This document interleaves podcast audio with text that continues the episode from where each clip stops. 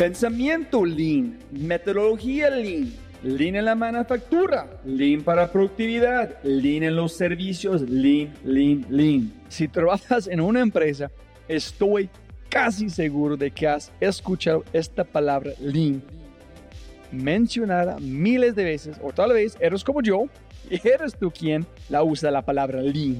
Ahora viene la pregunta difícil. ¿Realmente tienes idea de lo que significa Lean? ¿Quién lo usa con éxito? ¿O cómo implementarlo correctamente? Si alguna de esas preguntas alguna vez ha cruzado por tu mente, por favor, por favor, ve al Lean Summit este 19 y 20 de junio en Bogotá y obtén respuestas a todas tus preguntas sobre Lean y respuestas a las preguntas que jamás pensaste. Va a ser increíble.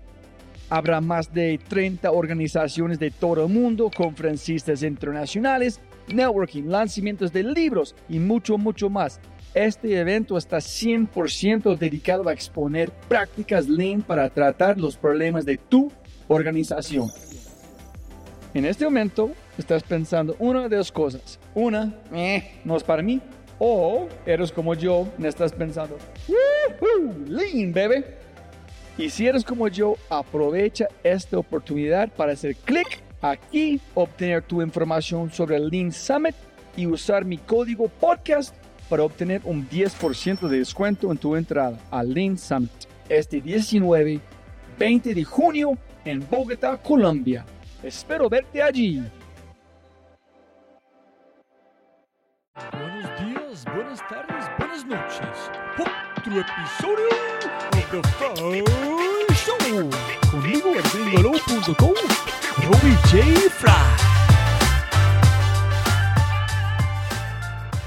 En Colombia lo vi, lo digo con toda la certeza porque me ha pasado. Tú donde llegas y pones un balón de fútbol, a los cinco minutos tienes muchos niños. Y ya una vez los tienes, ya ahí ya puedes empezar a generar otras habilidades, otras herramientas, tal, que es lo que, lo que pasó con tiempo de juego. En medio de la investigación me encuentro con una realidad muy triste de la situación que viven los niños y eso me empieza a doler. De verdad había historias, y esto no es mentira, de niños que se morían de hambre, de niños que los mataban por estar consumiendo drogas, era una situación muy difícil. Un sábado de esos aparece allá en la loma unos scouts de la FIFA que buscaban fundaciones que trabajaran el fútbol como modelo de desarrollo. Como que ellos dicen, no hay otro lugar donde podamos hablar con los malos, pero ellos juegan fútbol. Intentemos desde ahí crear un lenguaje. Pero ahora ven a, los, a los gestores de tiempo de juego patrocinado por Adidas, viajan por el mundo, están en la universidad, manejan un grupo, tienen una vida saludable y el chiquitico dice, uy no, yo prefiero ser ese que el pandillero, eso es mejor. Jóvenes amigos míos, como siempre, si tienes un segundo, castígame en iTunes, déjame una reseña, o mejor, cinco estrellas, espectacular, sensacional, alucinante, como quieras. Pero por favor, sígueme, Twitter, Instagram, todo de vaina, solamente para construir esta audiencia y obtener más invitados espectaculares. Muchas gracias a todos por escuchar este podcast como siempre.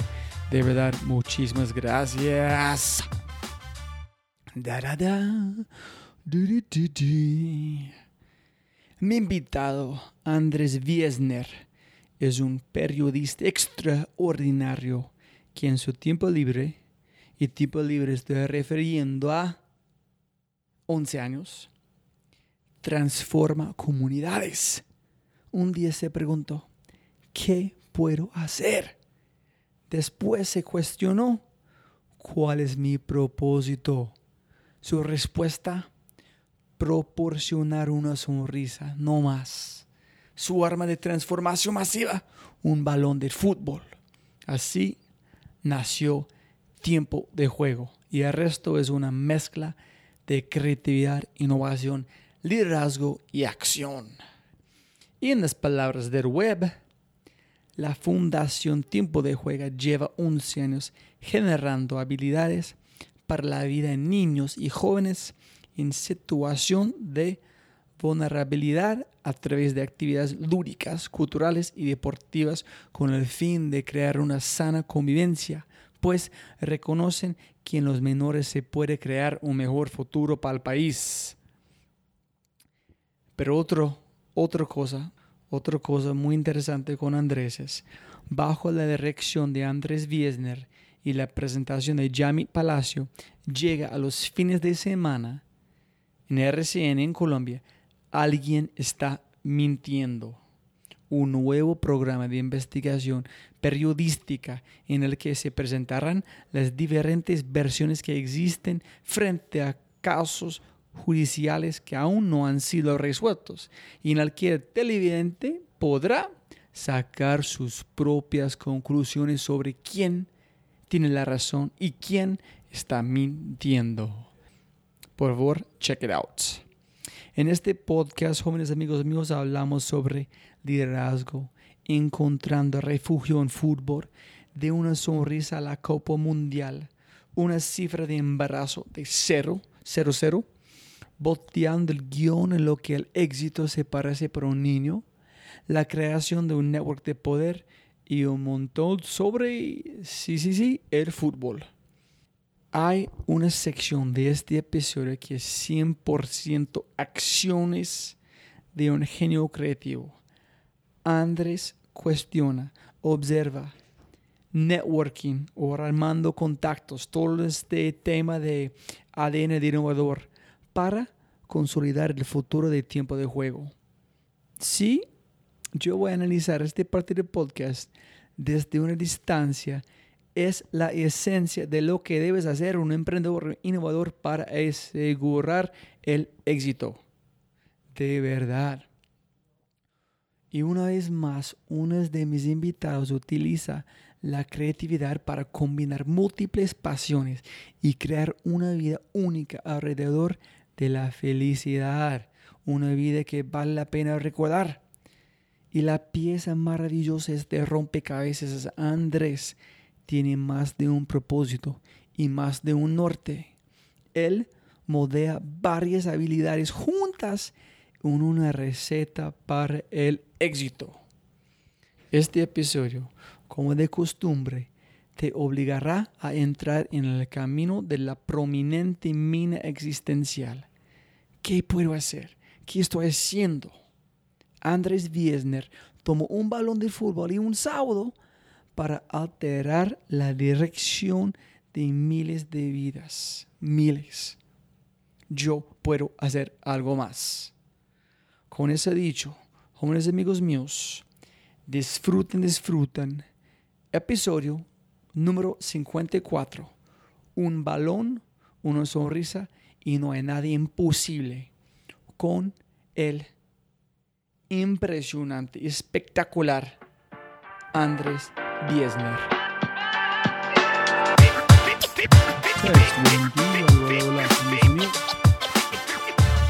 Andrés, qué placer, finalmente podemos hacer este podcast alucinante y siempre pensamos que la gente puede ganar más plata, pero no más tiempo, entonces muchísimas gracias por su tiempo. Roy, feliz de estar acá charlando un rato de esta historia de tiempo de juego. Y para arrancar, hay mucha gente escuchando de otros lugares, entonces tiene que aterrizarnos, pero quiero arrancar. ¿Por qué Santa Fe? ¿Qué significa Santa Fe? ¿Quién o qué es Santa Fe? ¿En qué conexión tenías con su padre en la historia de tiempo de juego? Sí, eh, mi afición por Santa Fe nace de, de un tema de sangre, porque mi padre fue jugador profesional de Santa Fe. Jugó entre el año 50 y 57 eh, pero digamos que lo curioso es que él nunca me dijo nada. O sea, él nunca me inculcó ni que jugara fútbol, ni que fuéramos al estadio, pero pues nací con eso en la sangre. El primer partido que fui a ver fue Millonarios Medellín, ganó Millonarios 4-2, me pareció bien. Y a los ocho días volvimos y vimos un Santa Fe Bucaramanga año 1983. Santa Fe ganó 5-1 y definitivamente más allá del resultado, porque ya sabes que me tocó verlo, seguirlo 37 años sin ganar nada, eh, fue algo que, que, que, sentía y que me gustaba y que me gustaban sus colores y que me gustaba la familiaridad que había tenido mi papá con el equipo y desde ahí me volví muy, muy hincha de Santa Fe, ya son que 35 años yendo al estadio a ver a Santa Fe y siguiéndolo por todo el país y por todo, ahora que tenemos el, la alegría de viajar y verlo por fuera, también lo sigo por fuera. Eso es porque la última vez no, no pudimos hacerlo, ¿no? Tú estabas en Perú, ¿no? La última vez no pudimos hacer la entrevista porque estaba viéndolo jugar contra Sporting en Lima, que ganamos ah, 2 a 0. Y haciendo esta conexión fuerte con, con Santa Fe, con tu padre, con fútbol, cuéntanos más o menos cómo fue su juventud y cómo fue las chispas los puntos que puedes identificar, que puedes conectar los puntos atrás en el espejo, cómo llegaste a tiempo de juego el este allá, qué es tiempo de juego. Pues eh, afortunadamente en este espacio puedo contar la historia larga, pero realmente el fútbol sí ha sido muy importante en mi vida y quizás yo me di cuenta ya grande. Yo estudié, mis papás hicieron un esfuerzo muy grande para que yo estudiara en el Gimnasio Moderno, que es un colegio de estrato alto de Bogotá, con una matrícula alta, y ellos estaban empecinados en que yo estudiara en ese colegio, lo lograron, cada, cada año era muy difícil pagar la matrícula, pero finalmente se podía, estuve becado un tiempo, y yo ahí vivía en una situación donde el resto de mis amigos y de mis compañeros eh, viajaban a otras partes del mundo, tenían carros con chofer, vivían en apartamentos muy lujosos. Yo me iba en buseta al colegio, dormía en el mismo cuarto con mi abuelita, no podía viajar a ningún lado y esas diferencias chiquito pues te, te, te ponen en un lugar difícil. Pero afortunadamente también le heredé a mi papá humildemente que jugaba bien al fútbol. Y el Gimnasio Moderno es un colegio muy futbolero. De hecho, del gimnasio, en el Gimnasio Moderno nació Santa Fe. Y eso me hizo tomar un liderazgo por el fútbol que hacía olvidar esa diferencia económica que yo tenía con los demás. Ya yo era el bueno del fútbol, entonces ya me seguían muchos y eso me hizo tener una posición interesante en el colegio. Eh, incluso hubo años que perdí y el colegio por no perder el jugador yo podía seguir estudiando en el colegio. Luego cuando entro a la universidad y entran estos años que yo les llamo del oscurantismo, de, drogas, de trago, de perdición, normal en la adolescencia, pero que sí me afectaron un poco más. Mi papá muere de cirrosis crónica y eso también como que me llevó a mí a estar como muy hacia la rumba, no sé qué, pero el fútbol lo estaba perdiendo por la rumba. Y yo dije, no, yo prefiero jugar fútbol bien en los torneos que juego. Y otra vez el fútbol me guió y me soportó y me ayudó. Y ya cuando llega el momento en que llego a Kazuka, yo soy periodista y trabajaba con la revista Semana, llego a Kazuka, me encuentro con un lugar muy difícil y más allá de lo que pudiera hacer con el reportaje o la crónica que iba a hacer para Semana denunciando las situaciones que se daban en Kazuka, sentí que podía hacer algo más y que quería hacer algo más. ¿Qué puedo hacer yo, periodista, eh, sin mucho dinero?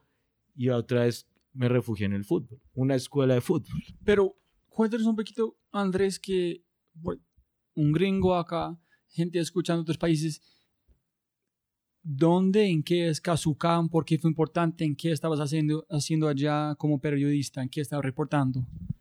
Kazuka es un barrio muy joven, es un barrio de aproximadamente 35 años que se crea a partir de desmovilizaciones de grupos de izquierda, de guerrillas de izquierda, en este caso del M-19 eh, y del Partido Comunista.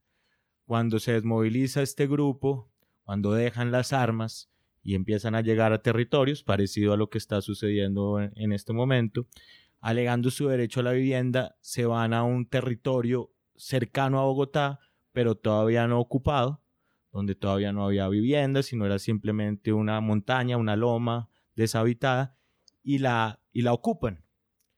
Y ahí se forma el barrio. Por eso los, bar, los nombres de los, de, de, los barrios de, de, de Cazucá tienen nombres de líderes de guerrilla, Carlos Pizarro, Julio Rincón, y ahí se crea el barrio.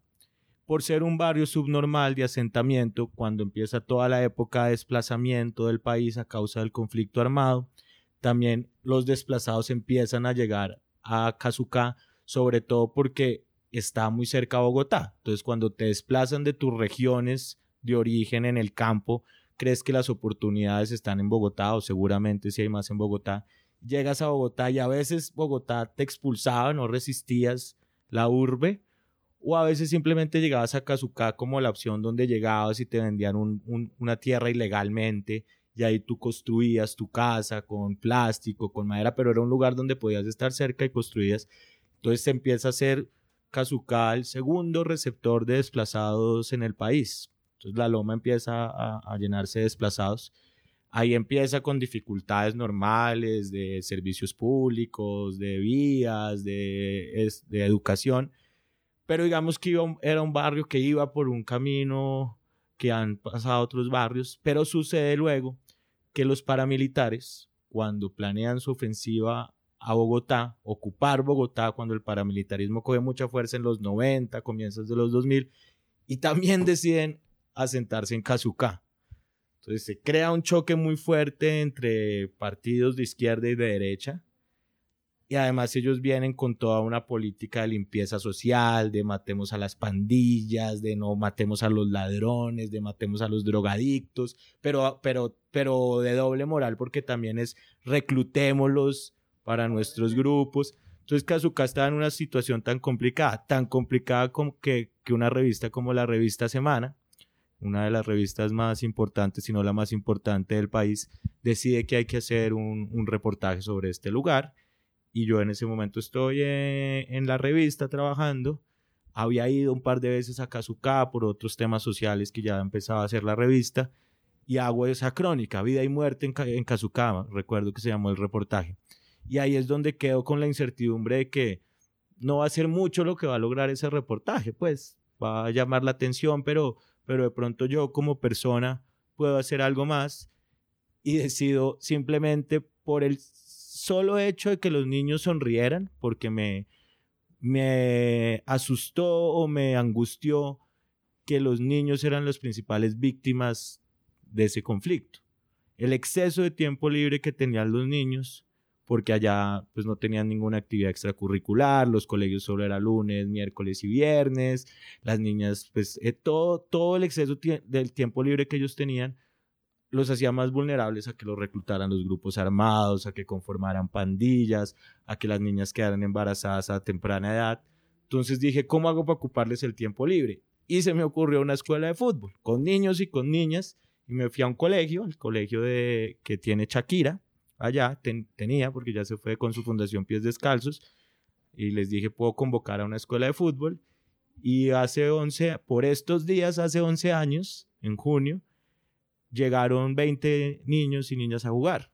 Y eso fue, así comenzó, un balón de fútbol y 20 niños jugando. Pero espera, espera, ¿cómo, qué fue las, los puntos de conexiones? Entonces, por ejemplo, cuántas veces fuiste, estás acumulando información, asociando cosas, fue de una, tú sentiste yo tengo que hacer este, ¿por qué pensaste que tú puedes cambiar cosas? ¿Pensaste que yo tengo que hacer algo por adentro en sus tripas o qué fue la motivación intrínseca? ¿Por qué hiciste? Mucha gente ve si, ah, sí, yo puedo hacerlo, pero nadie hace. Porque piensas una barrera, piensas en posible, no, va, no puedo cambiar nada. Entonces, ¿qué fue los momentos finalmente dice, no, tengo que hacerlo?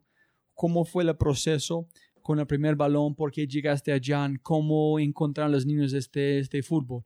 ¿Ellos encontraron voz a voz o tú fuiste en pusiste en la calle? Pues yo diría que desde ese momento, año 2006, empezaron a confabular los astros que han confabulado a lo largo de estos 11 años, porque yo voy a Kazuka a hacer un reportaje para la revista Semana. En medio de la investigación me encuentro con una realidad muy triste de la situación que viven los niños y eso me empieza a doler. O sea, de verdad había historias, y esto no es mentira, de niños que se morían de hambre, de niños que los mataban por estar consumiendo drogas, era una situación muy difícil. Paralelamente, yo creo que esto faltaba de contar. Yo en ese momento estoy estudiando, estoy en la universidad y me cruzo con una carrera, yo estudié periodismo, con una, con una clase que se llama Comunicación para el Desarrollo, que trataban desde la comunicación tratarte de dar algunas herramientas para cómo se trabajaba en el sector social. Entonces le digo a mis cuatro amigos del grupo de la universidad, vengan, vengan a Kazuka, acá hay un tema. Y ahí yo les digo, hagamos una escuela de fútbol, una escuela de fútbol donde, mm, donde podamos, con la excusa de reunirlos a jugar fútbol, fomentar algunos valores. Pero más allá de eso era que se rían un ratico o sea, si nosotros a nosotros nos hace feliz el fútbol, hagamos que a ellos también. Eh, me da risa que en estos días ordenando mi casa me encontré el trabajo de la universidad, que pasábamos el trabajo escrito donde hablaba mucho de esto. Y, y, ahí fue como que parte del ejercicio fue armar la escuela de fútbol y la, y la idea fue ir al colegio, al Gabriel García Márquez, al colegio de Shakira, a convocar a los niños para jugar con la simple excusa de poner un balón y divertirnos los sábados, era solo los sábados. Y llegaron, llegaron 20. Y ahí comenzó un partidito en un terreno muy árido, muy precario, donde pues, era muy difícil jugar, pero jugamos y nos divertimos. Ahí empieza. Eso fue un baloncito en ya. Sí, ya. Así comenzó. Entonces el propósito fue solamente los niños pueden tener una sonrisa por un segundo. Así es, esa fue, ese fue. Entonces con ese de no podemos fracasar. Ponemos... Y una pregunta, ¿por qué yo he visitado mm, como más de 40 ciudades de Colombia?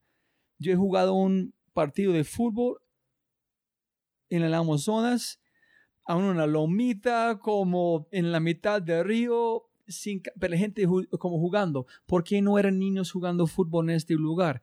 ¿Por qué miedo? ¿Por qué no al balón? ¿Por qué? Sí, precisamente yo creo que eso fue lo que pasó el, para que después tuviera más impacto el proyecto. Llegas tú desplazado de otra región, te encuentras con un lugar muy hostil, muy difícil, donde todo es muy extraño. O sea, yo creo que para un niño y para los mismos papás era, antes en nuestra región ordeñábamos la vaca en el jardín de la casa y ya teníamos leche y las gallinas ponían huevos y ya teníamos comida Ahora porque mis papás tienen que caminar 10 minutos, coger un bus que les cuesta mil pesos, después un Transmilenio que les cuesta mil quinientos, irse al centro, rebuscarse la comida, demorarse tres horas, yo no sé qué hacer, devolverse, otra vez coger todos esos buses, gastarse toda esa plata, mientras tanto tienen miedo de que me dejan a mí acá en la calle donde hay guerra, peor de la que me encontraba, quédate mejor en la casa, no te relaciones con nadie, se pierde sobre todo algo que es muy eh, importante en las regiones pues del mundo, pero y de Colombia, que es la vida en comunidad. Los pueblos de Colombia se vive en comunidad y se vive con las puertas abiertas, todos somos amigos de todos, y ellos perdieron eso. Entonces no había, no había ocasión para jugar fútbol, no había momentos para relacionarse ni para saber quién era el otro, sino simplemente para temer del otro. Y lo que logra hacer ese balón, yo pienso, esa escuelita de fútbol muy precaria que armamos, fue que por primera vez un niño hablaba con otro niño y, ay, ¿tú qué? Data? Y después el papá, no, yo soy desplazado del Amazonas, yo soy desplazado de la costa, yo soy desplazado de Antioquia y yo soy carpintero. Ah, pues tú me puedes ayudar a esto, yo soy albañil. Y ese balón recuperó un poco la comunidad perdida. ¿Y tú sabías este, que este iban a pasar cuando pusiste? ¿O fue una, hay como, ¿cómo se dice? Correlación contra causación. No sé. Sí, sí, no, no, yo no tenía ni idea wow, no está entonces listo. Voy a mover un poquito al lado, en movernos, porque yo estoy pensando siempre, en los Estados Unidos la gente no le, encanta, no le gusta fútbol, soccer, tanto. Yo me fascino porque la gente no le gusta. Yo pienso que es un tipo de cronopio que la gente le gusta una cosa, yo me gusta el otro.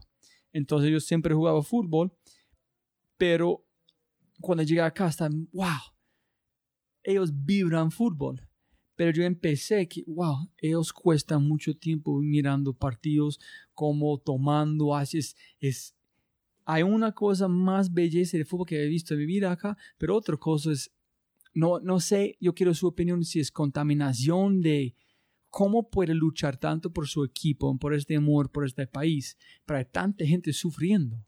Es como por tener este amor en al mismo tiempo ser ciego o no quieres ver qué está pasando adentro de su, su propia tierra. Eh, lo que pasa es que ya a lo largo ya de que Tiempo de Juego se fue convirtiendo en una fundación, en un proyecto social, pues algo que supongo que vamos a hablar más adelante de cómo Tiempo de Juego empieza a ir a otros territorios, a transferir su metodología, seguimos, nos seguimos dando cuenta que el fútbol definitivamente es una excusa y es un gancho y es un imán para reunir a los chicos, como... como... Eso es, es, eso, listo. Entonces es otra cosa porque soy gringo y tú dices, es comunidad. Entonces, más de allá, más del equipo, es una excusa ser con su familia, con, sus, con su parche, en tener una cosa en común por un momento. Total. Y, pero de todas modas, de verdad, yo creo que en el mundo, y, y, pero en Colombia lo vi, lo digo con toda la certeza porque me ha pasado tú donde llegas y pones un balón de fútbol, a los cinco minutos tienes muchos niños. Y ya una vez los tienes, ya ya puedes empezar a generar otras habilidades, otras herramientas, tal, que es lo que, lo que pasó con tiempo de juego. Tiempo de juego, pues ya simplemente, él tiene un, juega fútbol con un propósito, juega fútbol con un sentido, juega fútbol y otras actividades, pero con muchos temas detrás. Listo, montando en este es Julián Oquendo, que es el fundador de Tehatsu. Digo que más o menos todo lo que él hace con su disciplina, con su foco, es gracias a ser como jugando, pienso que está jugando fútbol profesional para Medellín, pero tuvo como una lesión tuvo que parar.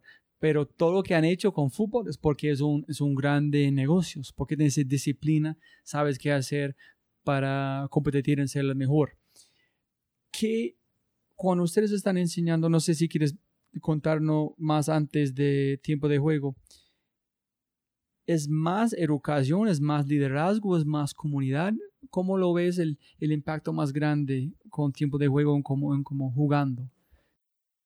Pues digamos que eso tiene ya que ver un poco con, con, la metodología que utiliza tiempo de juego para jugar fútbol. Ok, listo.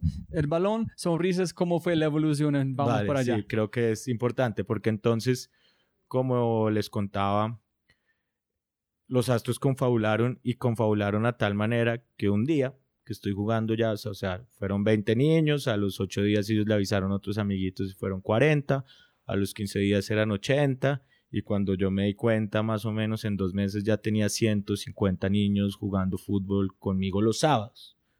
Un sábado de esos aparecen allá en la loma unos scouts de la FIFA que buscaban fundaciones que trabajaran el fútbol como modelo de desarrollo. Yo no era ni fundación ni sabía que era modelo de desarrollo. O sea, en un scout de FIFA ya, ya, en Kazuka. Alguien que hoy en día ni sé quién es, les habló que allá estaba yo con unos niños jugando fútbol y conocimos una experiencia muy interesante que nació cuando mataron a Andrés Escobar. Andrés Escobar fue un jugador de la selección Colombia y del Atlético Nacional, capitán de los dos, un ídolo del fútbol colombiano que tras el Mundial de Estados Unidos comete un autogol. Cuando él vuelve a Medellín, por unos eh, se enfrenta a unos mafiosos que lo están molestando por el autogol y por un tema de unas chicas y lo asesinan. Eso le dolió mucho al país y ahí estaba en Medellín haciendo una maestría en la Universidad de Antioquia, una maestría de deporte Jürgen Krisberg, un alemán. Y él se junta con Alejandro Arenas, un, paisa, y dicen, los afecta tanto la muerte de Andrés y dicen, eh, esto no puede generar, el fútbol no puede generar violencia, el fútbol tiene que generar convivencia y tiene que generar paz y empiezan a pensar qué hacer y crean una estrategia para meterse a los combos de Medellín, que son los grupos armados al margen de la ley quizás más violentos que ha tenido Colombia en toda su historia en las comunas de Medellín y se arriesgan a llegar allá y decirles, como que ellos dicen, no hay otro lugar donde podamos hablar con los malos, pero ellos juegan fútbol. Intentemos desde ahí crear un lenguaje. Y se inventan una metodología en donde dicen, bueno, saquemos a los árbitros del juego para que ellos mismos aprendan a solucionar sus conflictos por medio del diálogo. Obliguémoslos a que jueguen con las mujeres para un tema de inclusión, de tal. Y obliguémoslos a que ellos pacten unos acuerdos antes de comenzar el partido y que al final del partido evalúen si sí cumplieron esos acuerdos o no. Y estos les creyeron. Este fue antes. Eso fue en 1994. Jürgen le funciona en Medellín, se va a Alemania, venía al Mundial allá en Alemania y, le cuenta lo a FIFA y la FIFA le dice que yo necesito crear mi brazo social, al fin lo encuentro, váyase al mundo a buscar fundaciones que trabajen el fútbol como modelo de desarrollo. Entonces arman un staff, empiezan a llegar a África, a encontrar fundaciones que eh, estaban trabajando el tema de posconflicto en África, el tema de pandillas en Centroamérica, el tema de racismo en Alemania, y crean Street Football World, que es como se llama una red que empezó a, a, juntar a las fundaciones que trabajan el fútbol como modelo de desarrollo. Y en 2007, cuando estamos en plena guerra colombiana, pleno conflicto armado, llegan a buscar fundaciones con el propósito de prevenir el reclutamiento armado y llegan a Kazuka y me dicen, acá le, le regalamos esta metodología. Usted no puede hacer parte de esta red porque usted pues no está constituido jurídicamente, usted no tiene dónde jugar, usted nada, pero en su potrerito, utilícela con sus niños y sus niñas. Y era muy parecido a lo que yo em, estaba haciendo, jugar con las niñas, tratar de generar valores, que cuando pierdas tengas la cabeza en alto, que cuando ganes seas humilde, entonces la, la asumí. Ellos, pues ya para contarles un poco ese proceso, volvieron al año y dijo, ah, Andrés ya tiene 300 niños y ya se constituyó jurídicamente y ya consiguió otra canchita y volvieron a los tres años y, ah, Andrés, vas bien, eh, deberías incluir esto en tu proceso, no sé qué. Yo me fui a buscarlos, me acuerdo a Argentina, donde estaba la sede en Latinoamérica. Me, me, me, asombré mucho viendo otras fundaciones de fútbol con canchas, con oficinas, con no sé qué, volví muy inspirado. Finalmente, ya tiempo de juego estructurado, me dan la membresía para estar en, street, en la red y eso nos permitía, por ejemplo, ir con los niños a jugar un suramericano en Paraguay, fue el primero que fuimos. Entonces me voy yo con los niños de Kazuka a jugar y ver otros niños de otros lugares de Latinoamérica y compartir experiencias y yo trabajo esto así, ta, muy, muy, muy productivo, o sea, conocer experiencias de otros lugares, tal. Y luego ya evoluciona a tiempo de juego y, y Street ya eso nos permitió ir a Brasil, al Mundial de Brasil, cada mundial hay un mundial paralelo de fundaciones. Estuvimos en Río con la selección Colombia, quedamos de terceros ese año. Eh, estuvimos en Francia el año pasado, en Lyon, en paralelo a la Eurocopa también hubo un, un, un mundialito y esa vez incluso decidieron que los niños iban a revolver con otros niños, entonces el niño de Kazuka estaba con un niño de una fundación que tiene niños de Israel y Palestina juntos y con un niño de Estados Unidos y con un niño de Inglaterra y un intercambio cultural alrededor del fútbol social maravilloso. Candelaria Lucero, la directora de proyectos, acaba de llegar de Rusia, donde hubo un encuentro eh, paralelo a la Copa de Confederaciones, donde se reunieron ocho personas de fundaciones del mundo a pensarse este tema de fútbol y desarrollo. Tiempo de juego hoy en día no solo hace parte de la red, sino que dirigimos Latinoamérica somos parte del board mundial.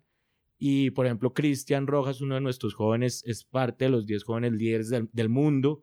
Entonces están viajando, están intercambiando experiencias. Y Street, pues, ha sido un legado importantísimo, nos ha enseñado mucho, a tal punto que gracias a Street también dijimos, reunamos a las fundaciones en Colombia que trabajan el fútbol como modelo de desarrollo y se creó la red Fútbol y Paz. Entonces hoy en día somos 13 organizaciones en Colombia juntos, formulamos proyectos juntos, somos más fuertes juntos, acá como que no hay egos de nada, sino complementémonos y seamos más, juguemos en equipo. Esa es como la historia de, Street y de, esa, de esa línea de, de fundaciones y fútbol y desarrollo. Tengo un montón de preguntas. Uno es, entre este scout de FIFA para allá en la lomita, cuando este man vio a Andrés y no tenía nada, pero aquí es la información que tenemos. ¿Cuánto tiempo pasó antes de... Constituyó jurídicamente. Constituiste tiempo de juego. ¿Y cuándo entre este tiempo fue el momento tú dijiste, hijo de madre, yo puedo hacer, yo puedo hacer más? La sonrisa solamente es, la catalizadora. Yo puedo llevar este mucho más alto. ¿Cuándo, ¿Cuándo pasó este? Yo creo que hay un punto clave eh, en esa pregunta que me haces, es, es muy buena porque hubo un momento clave que definió el rumbo de tiempo de juego y fue cuando teníamos 400 niños y no había ya una amiga que te donaba los brownies para los refrigerios y ya no había una fiesta donde pudieras conseguir la plata para los uniformes como lo hacíamos antes y ya no había un entrenador para pues tantos entrenadores para 400 niños. Y ahí ya yo dije, se acabó esto. Se acabó tiempo de juego, no hay cómo satisfacer las necesidades. Esto te estoy hablando dos, tres años de que llevaba el proyecto impulsado y muy bonito porque de puro voluntariado de amigos que decían, hey, yo juego fútbol, yo te dono los uniformes que yo no uso. El amigo que tenía el bar decía, hey, hagamos una fiesta y recaudamos fondos. La amiga que hacía brownies decía, yo te doy los brownies. Fue una época muy romántica, muy guerrera de, entrar a la comunidad con las uñas, de todo tal, pero un momento que ya no, no había posibilidad.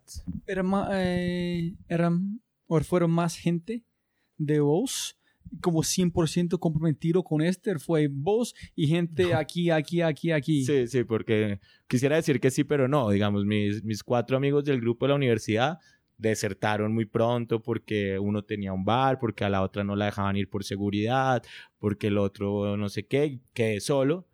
Quedé solo entre comillas, porque quedé solo de ellos, pero siempre había alguien cercano dándome la mano, siempre siempre había alguien que, que me apoyaba con algo. Entonces ahí se impulsó, pero un momento que ya cada uno estaba en sus cosas y tal.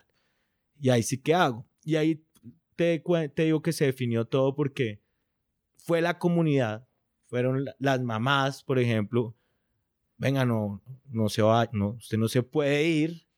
La terapia futbolera y artística, porque ahí ya habíamos incluido algunas actividades artísticas para los niños que no les gustaba tanto el fútbol. Entonces, un poco de música cuando se acaba el partido, un poco de lectura. Las mamás dicen, yo vengo del campo, yo sé cocinar, yo, yo puedo, ¿qué hacemos? Yo puedo hacer los refrigerios, dicen las mamás de los niños. Ah, sí, sí, claro. Y montan una panadería, montamos una panadería que pudiera ser los panes para los niños. Diez, once años después o siete años después, Panadería La Jugada es la que hace 8000 refrigerios a la semana, emplea a las mamás, es un proyecto de generación de ingresos de la fundación, pero nació en ese momento para satisfacer esa necesidad y hoy en día es la super panadería. Y lo mismo sucedió con los uniformes. Chicos de allá muy talentosos, yo sé hacer graffiti, yo sé diseñar, eh, Raúl sabe estampar, nosotros podemos hacer los uniformes, allá hay unas mamás que saben coser. Y para satisfacer esa necesidad nace el taller de screen Póngale Color, que hoy en día no solo hace los 3.000 uniformes que necesita tiempo de juego anualmente, sino que vendemos chaquetas, cachuchas, camisetas y es otra unidad de generación de ingresos de ahí.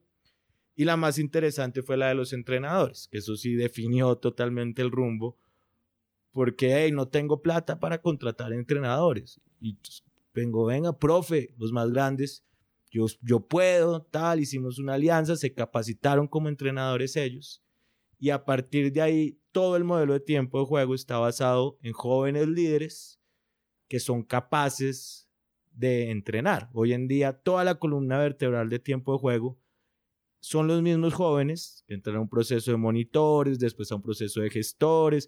Cuando cumples mayoría ya eres contratado para la fundación, tienes los primeros privilegios para entrar a la universidad, pero ellos son los que manejan la fundación. Tú vas un día a tiempo de juego y ves 500 niños entrenando y todos están siendo entrenados por otros chicos que nacieron como ellos, que hablan un lenguaje de pares y además lo más importante de eso, creo yo, es que transformaron totalmente el imaginario del liderazgo. Porque antes los niños veían al de la pandilla con sus tenis nuevos, con su moto, con su hembrita. Uy, yo quiero ser como ese. Pero ahora ven a, a, los, a los gestores de tiempo de juego patrocinados por Adidas, viajan por el mundo, están en la universidad, manejan un grupo, tienen una vida saludable y el chiquitico dice, uy no, yo prefiero ser ese que el pandillero, eso es mejor. Y entonces va creando un círculo muy, muy virtuoso. Y digo que ahí se definió tiempo de juego para terminar, porque ahí nos dimos cuenta que era un proceso comunitario y que la comunidad debía ser quien nos guiaba y nos apartamos totalmente el asistencialismo. Pues no teníamos igual que dar, pero, pero la misma comunidad se empezó a encargar de sus procesos y eso creó mucha pertenencia en la comunidad. Es espectacular porque ah, hoy yo estaba grabando episodio de segunda vez con un hombre que se llama Freddy Vega, que tenía una empresa que se llama Platzi. Él es un hombre que se llama Christian Banderens, que es un el, de online learning, de programación, otras cosas más grandes en América Latina. Y en emprendimiento, cuando sacas cualquier producto, cualquier servicio, tiene que ver sus clientes qué hacen, porque que ellos dicen no es la verdad, que ellos hacen es la verdad.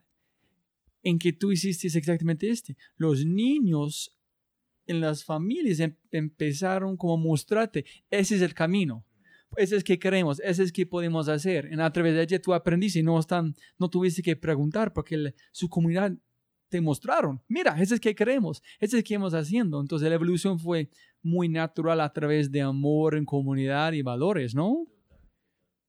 Listo. Pero llega a un punto que yo he aprendido también con muchas personas que hacen cosas sociales, que tener una empresa social es mucho más complicado que una empresa normal las cosas sociales son demasiado, son camello, porque tiene que educar por qué este, por qué el liderazgo, por qué vamos a hacer este, porque este es gratis. La gente no confía en cosas gratis, no confía en ese tipo de cosas. Entonces, ¿cuándo fue el momento que tiempo de juego tuvo que más o menos, no más todo comunidad, ese es un negocio, si queremos crecer, tenemos que cambiar nuestro chip, pero sin perder la esencia. ¿Cómo fue este proceso? Total, eh, a los cinco años, hubo, hay un hito importante, yo, pues yo soy, yo después de semana entré a trabajar en RCN, ahí entré a trabajar en, un programa de, de, de, Pirri, que es de, de, de, crónicas, y hice un reportaje de, de Kazuka, un seguimiento de una pandilla que venía haciendo documentalmente, y paralelamente fuimos contando el proceso de tiempo de juego y eso visibilizó. ¿Está trabajando al mismo tiempo? Ah, yo siempre tuve mi, yo siempre he tenido lo que me da de comer, digamos, es el periodismo. Yo siempre tiempo de juego fue todo mi tiempo libre. Listo, entonces también en esta historia, ¿cuándo dijiste no, ese es mi, ese es mi trabajo? Nunca, nunca lo he hecho. Yo sigo siendo... ¿Todo los días? Sí, sí, sí. Tiempo, sí, mi trabajo y mi oficio y en el que siento que me falta mucho por aprender, por crecer y que quiero eh, seguir eh, dedicándole mi, mi tiempo laboral es al periodismo. Entonces hay paralelamente, eso pues también era un problema para tiempo de juego, porque pues necesitaba ya, el, documental visibilizó, con ese documental logramos construir la cancha de fútbol, que era el sueño que tenía, los niños no me creían que podíamos construir una cancha de fútbol, y gracias a ese documental invitamos a la empresa privada y al Estado a construir la cancha, que fue un sueño cumplido y que fue decirle a los niños si pudimos cumplir los sueños, fue encontrar un rincón en el mundo nuestro para practicar. Em, pero entonces eso también visibilizó mucho la fundación y empezó a aparecer la cooperación internacional, empezó a aparecer la empresa privada, Andrés, le ayudamos, ¿qué necesita? Y a los cinco años yo ya me iba a volver loco, o sea, ya no... Y yo siento que de pronto, y es bueno aceptarlo, nos estábamos estancando. Definitivamente lo que tú dices, tenía que dar un giro, era una empresa social, teníamos ya la comunidad lista. Y yo ya sentí, no, esto necesita un director responsable, esto necesita un gerente, y coincide, y hoy pienso que también puede ser esos, esos astros, que un amigo mío del colegio, que había sido voluntario de tiempo de juego, regresaba a vivir de Francia, de hacer una maestría de Derechos de la Infancia, posgrado en Educación, abogado, un bacán. Y yo, ah, Esteban, Esteban es, claro, pero era muy costoso. Ah, ¿cuánto, ¿cuánto me cobras por hacer esto? No, tantos millones. Y, uy, pero le dije, listo, comienzas en dos meses. Y cuento la historia rápido. Eh, la, la OIM nos había apoyado, gracias al documental, con un proyecto de prevención del reclutamiento, fortaleciendo la panadería, fortaleciendo el taller de screen y haciendo un poco de fortalecimiento institucional. Sobraron de ese proyecto, de, que era más o menos de 120 millones, sobraron 8 millones de pesos. Y la OIM, Organización Internacional para las Migraciones, que es un operador de la plata de Estados Unidos, entonces me dice, Andrés, tú que eres periodista, ¿por qué no coges esos 8 millones y haces una revista donde demuestres cómo el cooperante internacional, la plata de Estados Unidos, apoyó una fundación de voluntariado? Y les dije, ya vengo. Y me fui a buscar todos mis amigos periodistas y escritores de Semana, RCN, reconocidos en el país. Les dije, dóneme una crónica de algo, de alguna historia de tiempo de juego. Hay muchas, yo lo llevo. Y todos con su amable corazón listo, fueron, hicieron unas crónicas divinas y volví le dije a la OIM, hey, tengo los mejores escritores y periodistas de este país, no hagamos una revista, hagamos un libro, un coffee table espectacular donde mostremos esto, tal, pero necesito 30 millones más. Y a ellos se les abrieron los ojos y dijeron, claro, Andrés, ya quedé con 38. Y ahí me fui a semana le dije al director de semana, hey hermano, tengo todos los periodistas de su revista, esto nació acá, no sé qué, necesito plata para este libro. No, me dijo, no tengo plata, pero le pongo los fotógrafos, la dirección de arte, el diseño, tal, listo. Y así me fui a dos, a tres empresas más, a Sancho Publicidad, y cada uno me dio de a 30 millones para el libro. Entonces me costó 50 el libro me sobraron 50 para el salario de Esteban los primeros meses y ya Esteban cogió la cinta de capitán del equipo, formalizó los procesos, sistematizó los procesos, trajo nuevas ideas, trajo detrás un equipo maravilloso y es esta evolución de estos años siguientes que ha tenido tiempo de juego donde se entiende esto desde un lugar pedagógico, desde un lugar con componentes psicosociales, componentes técnicos, donde hay procesos de evaluación. Y eso pues eh, le dio mucho sentido al trabajo primero comunitario, pero llegaba el momento en que teníamos que convertirlo en una empresa social. Pero a través de el libro, el propósito fue conseguir la plata para pagar ese man. Para... Pero no le digamos a nadie. No, a nadie, nadie, menos de gente escuchando. qué, qué bacano este. Y el libro es divino. no, pero, pero, ¿cómo ocurrió esa idea? que cómo consigo la plata, ya, ya tengo stories, pero con stories combinamos con fotos, es un libro, hacemos un libro, ¿cómo, ¿cómo fue? Yo creo que es porque eso es el, el, sentido de tiempo de juego. Y ahí también nace una frase que está en la bandera de tiempo de juego, que es la revolución de las cosas pequeñas. Y es esa pequeña cosa que cada uno desde su lugar puede hacer para que para transformar una comunidad o para aportarle a una comunidad. Nosotros lo concebimos, mire, es así de romántico. Usted si se porta bien con su novia, con su esposa, en su trabajo, con sus amigos, ya está haciendo una cosa pequeña para que este país sea mejor. Si puede aportar un poquito más, bienvenido. Usted es de escritor, escriba una crónica. Usted es del que tiene un bar, haga una fiesta de recaudo. Usted es de arquitecto, ayúdenos con los planos de la sede. usted desde periodista, hágame una entrevista, así como todo, todos finalmente nos reunimos con un propósito de que esto lo conozca más gente, de que esto siga evolucionando. Y yo creo que concebido así, yo me sentía muy tranquilo para ir y pedir ayuda a todos un poquito y, e ir evolucionando. Wow, qué historia tan bacano, porque es, hay tantas lecciones muy, muy chéveres. Uno es, hay un hombre que estaba en este podcast, se llama Carlos Osorio, estudió en Harvard, MIT, es de Chile, pero vive en Chile pero veían todo el mundo haciendo cosas grandes de design thinking. Y él dijo, puede tener un impacto mundial de cualquier barrio, pero tiene que, ser, tiene que pelear por este. Pero al otro lado, la catalizadora por este cambio mundial es tan sencillo como un balón entre niños, pero tiene que luchar todos los días para seguir este sueño, para no pararlo. La pregunta que no, no entiendo, que tengo que saber es, listo, están haciendo este, están como con, siguiendo con periodismo. Me imagino cualquier persona escuchando es pensando, ¿por qué este man no renunció todo un 100% de tiempo de juego? Fue un, ese no es tu sueño, tu sueño tiene que cumplir su sueño personal, su historia de héroe, pero también ayudar gente al mismo tiempo. Es muy lindo que nunca he pensado que puedes lograr las dos cosas simultáneamente seguir con tus sueños al mismo tiempo cumplir sueños de otras personas, pero los dos son completamente diferentes. Entonces, ¿por qué nunca renunciaste todo uno en por qué seguiste haciendo los dos simultáneos? Yo creo que aunque hay una línea delicada, a la hora de la verdad sí son muy complementarios. Digamos que el periodismo desde el lugar donde yo lo ejerzo o desde donde ha sido mi escuela, por diferentes circunstancias de la vida, es un periodismo que se tiene que untar de barro y es un periodismo que tiene que conocer las comunidades. El periodismo que yo he hecho es casi siempre es dándole un poco de luz a personas que están en la oscuridad, tratando de, de meterme mucho en territorios en conflicto. Y asimismo, Kazuka me enseñaba mucho de lo que es Colombia. Yo creo que a la hora de la verdad eso me nutría mucho para, para mis reportajes, para el contexto de las historias que documentaba.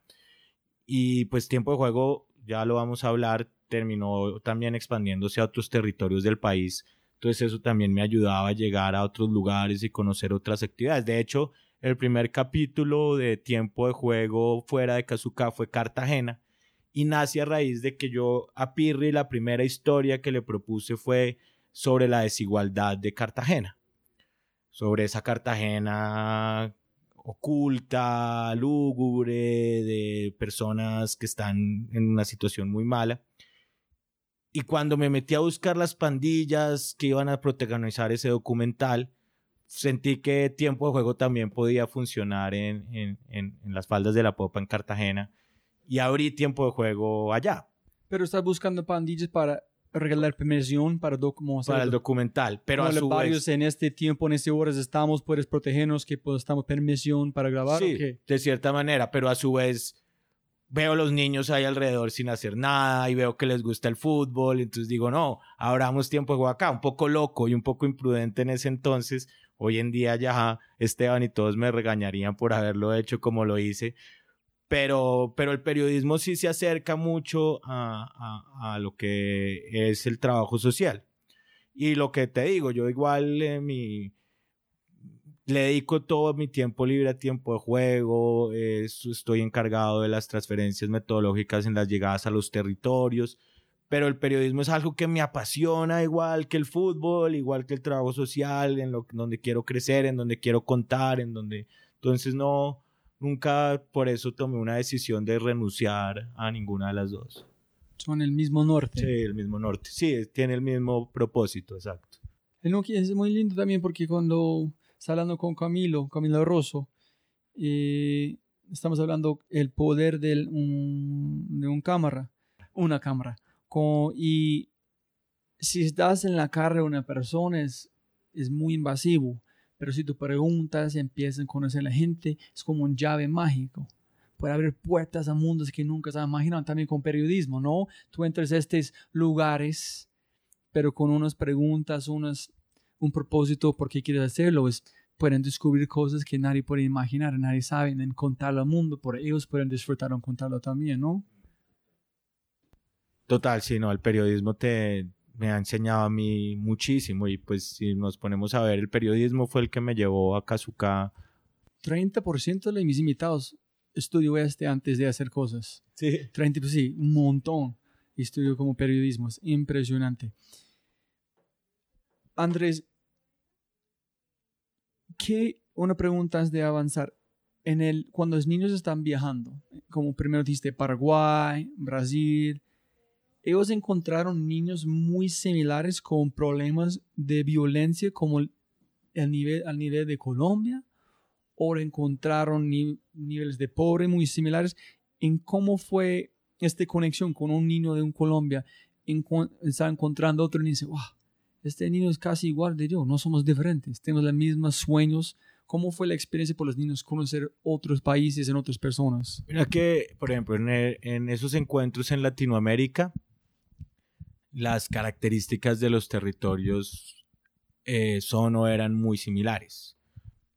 En una favela de Brasil, en una villa de Argentina, en un barrio, una comuna en Venezuela, hay embarazo infantil, hay trabajo infantil, hay pandillas, hay drogas, hay alcoholismo. Pero lo de Colombia era más complicado porque tenía conflicto armado tenía una guerra que también lo, afectaba a los niños. Entonces digamos que ahí sí sentimos que lo de Colombia era más grave. Eh, ya cuando pues también fue a nivel mundial estos encuentros, se encuentran ciertas características diferentes donde puede estar más complicado un lugar que, otro. Pero, pero se entiende eh, que, se, que la premisa es la misma. Utilicemos el fútbol para combatir lo que sea en Israel y Palestina, lo que sea en Alemania y lo que sea en Colombia, pero esta va a ser nuestra herramienta. Y ellos lo, lo, lo identificaron así. Yo creo que fue más interesante aún que, que encontraron herramientas nuevas que se trabajaban en otros lugares para después ellas, ellos traerlas a sus, a sus territorios. Y generalmente estos chicos llegan muy inspirados, con la llama muy encendida para el trabajo que hacen cuando llegan de, de estos encuentros. Y no sé, este, estoy tratando de alcanzar una cosa que no existe, pero es volviendo al, tema de comunidades. Gentes van a grupos de alcohólicos anónimos. Parte porque entender que no es solito en este mundo. Tu problema, otras personas tienen peores o iguales de vos. Entonces sentir no eres solito es un puede relajar a una persona, quitar este estrés que tiene. Entonces estoy preguntando si las niñas de Colombia encuentran ese, wow, mira que todo lo que hemos hecho, tenemos una vida mucho más complicada de ellos. En ese niños piensan, wow, ese niños hicieron este, entendí como para meditar en ese tipo de cosas, que yo puedo hacer. Entonces, pensando si están inspirados de este tipo de compartir esta tristeza en aumentar su felicidad a través de este compartimiento de sentimientos. Ahora ese no pasó con niños. No, seguro. No, digamos que no lo había pensado, pero seguro, seguro es eso, porque eso nos pasa hoy en día en Colombia. Cuando estos chicos llegan a otros territorios, los de Kazuka, eh, que hoy llegan con, con una posición diferente de liderazgo, pero se encuentran otros que han vivido unas circunstancias más complicadas. Por ejemplo, ahorita, y o no sé si te hablo de esto de una vez, eh, esta transferencia de la metodología que hace tiempo de juego hoy, nos llegó un proyecto con Comic Relief, que es un cooperante británico, para hacer un trabajo de prevención de las mujeres, de las niñas en las pandillas. Y esto nos llevó a trabajar en, en cárceles de menores, centros de internamiento de menores.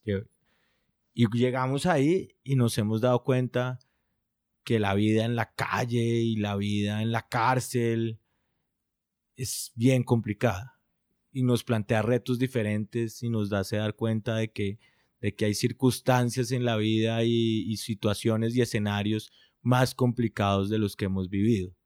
Yo me he sentido con un reto muy grande con este nuevo proyecto porque porque me toca ir a trabajar con una niña de 17 años que estaba empezando a pensar en el, su proyecto de vida, que le ha tocado una historia de vida terrible y que está encerrada en una cárcel. Es una niña que está en una posición de a la defensiva, violenta, rebelde, desorientada en temas de género, porque pues está ahí con sus hormonas volando, pero solo puede tener novia, pero entonces ella tenía era novio, y una cantidad de circunstancias que nos hacen darnos cuenta que hay escenarios más complicados aún que los que nos ha tocado vivir en, en Kazuka, por ejemplo. Respondiendo un poco a tu pregunta. Si wow, no puedo creer Sí, hay peor. Entonces, entonces, estoy conectando puntos porque la primera vez que no pudimos hablar es porque tú estás trabajando en una cosa con RSN, ¿no?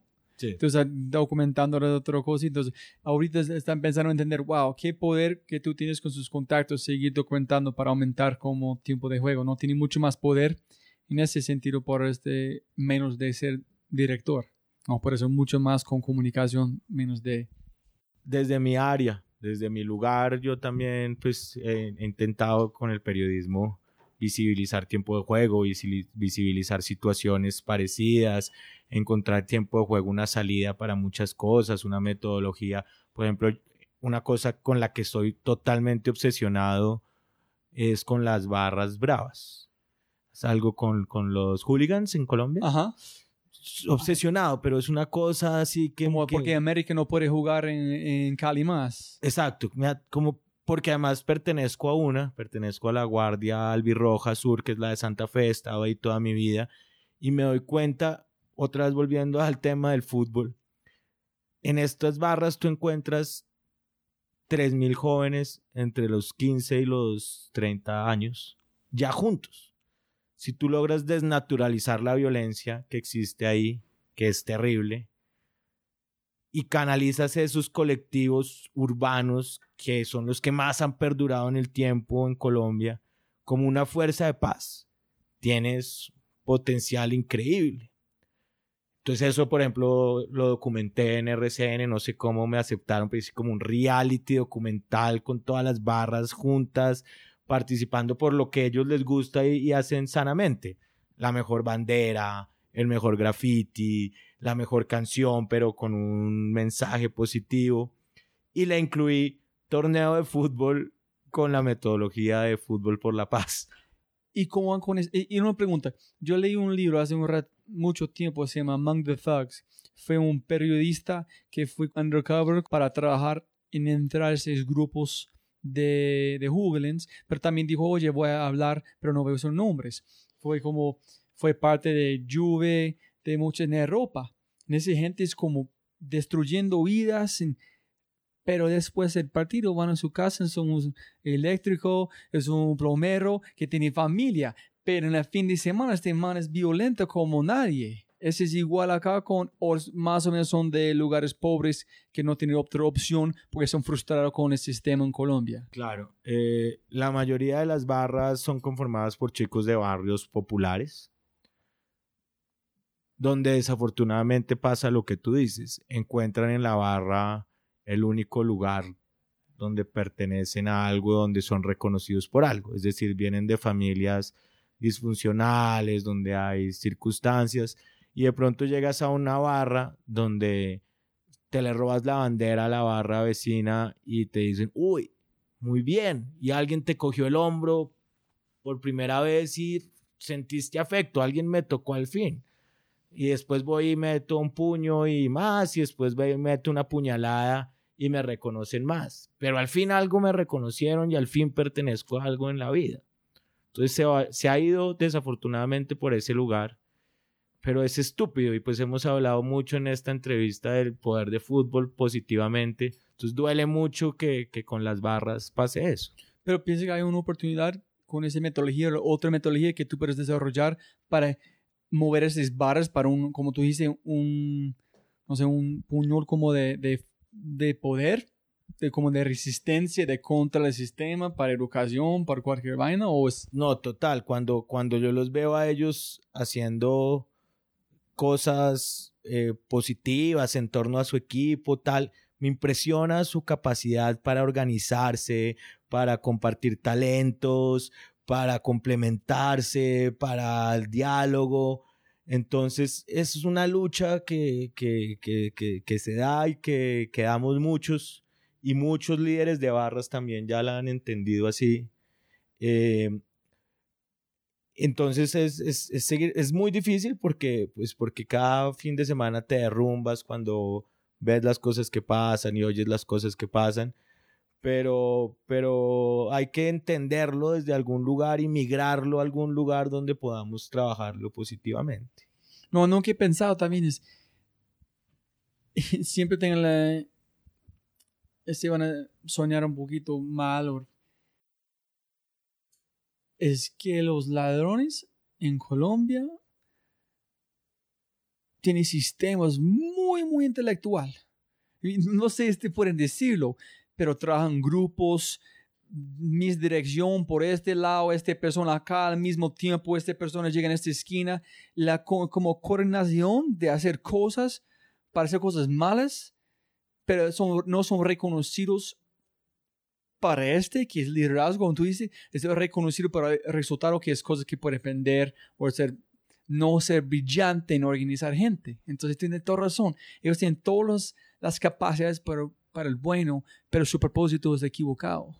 Totalmente, totalmente. Canalizar esa habilidad y esos talentos y esa inteligencia positivamente. Pero nadie han hecho en la primera parte, oye, tú eres muy inteligente para este, tú eres, un gracias robar este.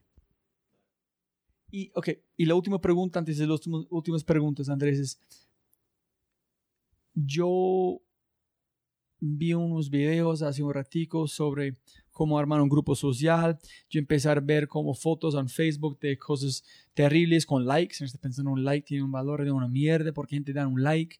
Pero ¿qué pasa si tengo un millón de personas que pueden menos de un like, pueden dar un dólar? Entonces yo empecé, ¿cómo puedo hacerlo? Entonces voy a hacer un prototipo, una plataforma web una fundación. Entonces, primero yo hice un um, prototipo en Getsemaní, en Cartagena, con dos niños. La muchacha, mi amigo, para tu cultura, dijo, ¿qué necesitan? Todo.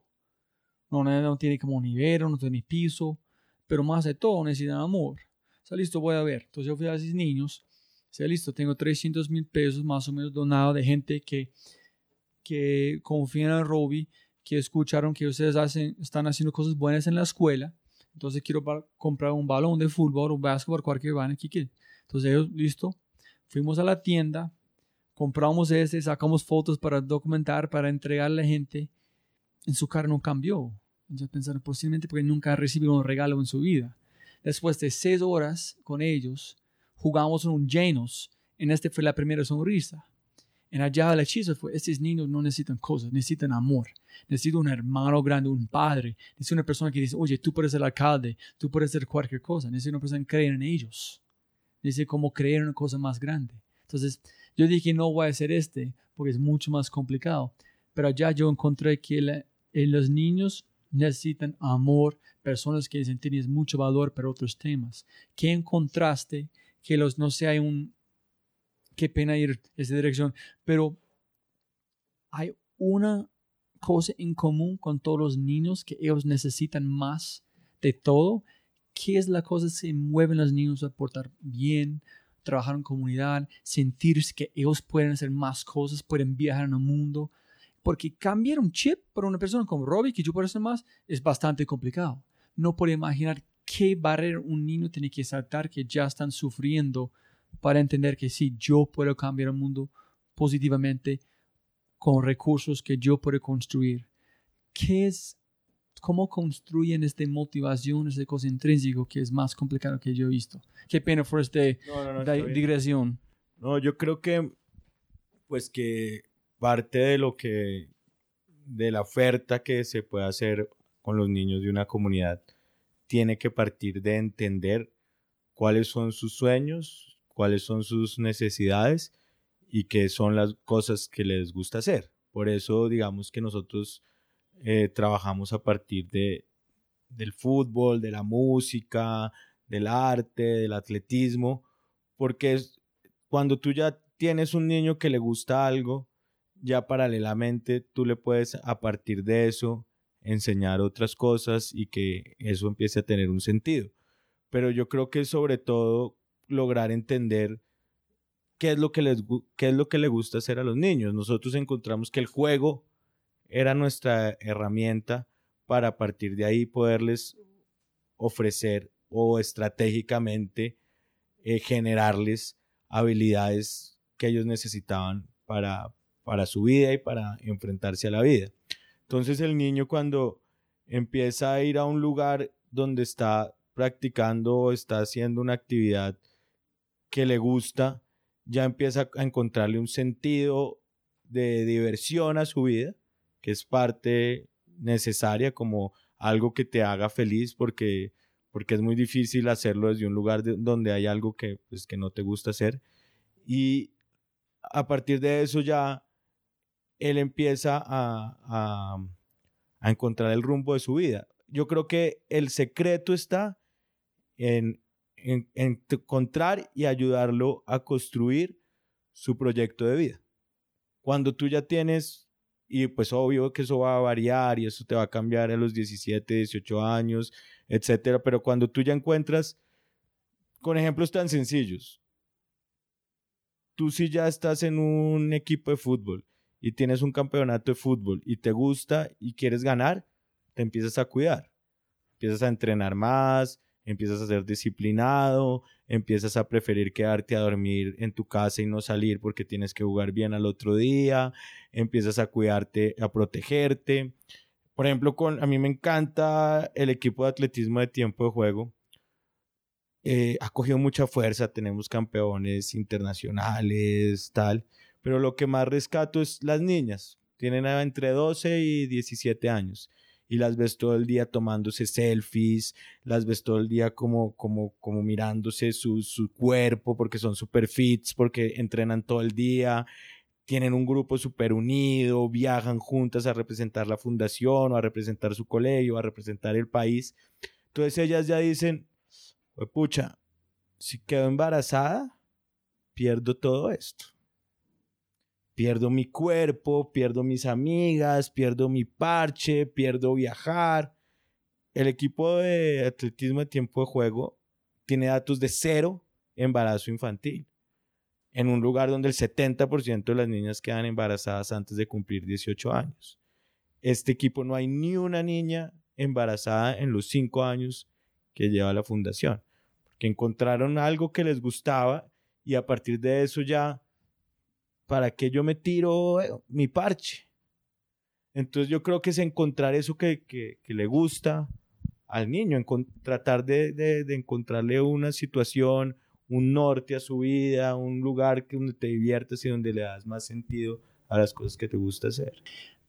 Pero mi pregunta desde allá, que es donde yo quería irme, es, ok, los niños están jugando bien, están durmiendo, cu cuidando mi cuerpo, pero todas esas acciones son hábitos tan impresionantes para ser un líder de un Fortune 500, de ser un presidente de un banco, cuando ellos están realizando que todo yo he aprendido a través de fútbol puede ayudarme a ganar un billete, para ayudarme a trabajar en cualquier empresa, para ayudarme a mejorar mi familia.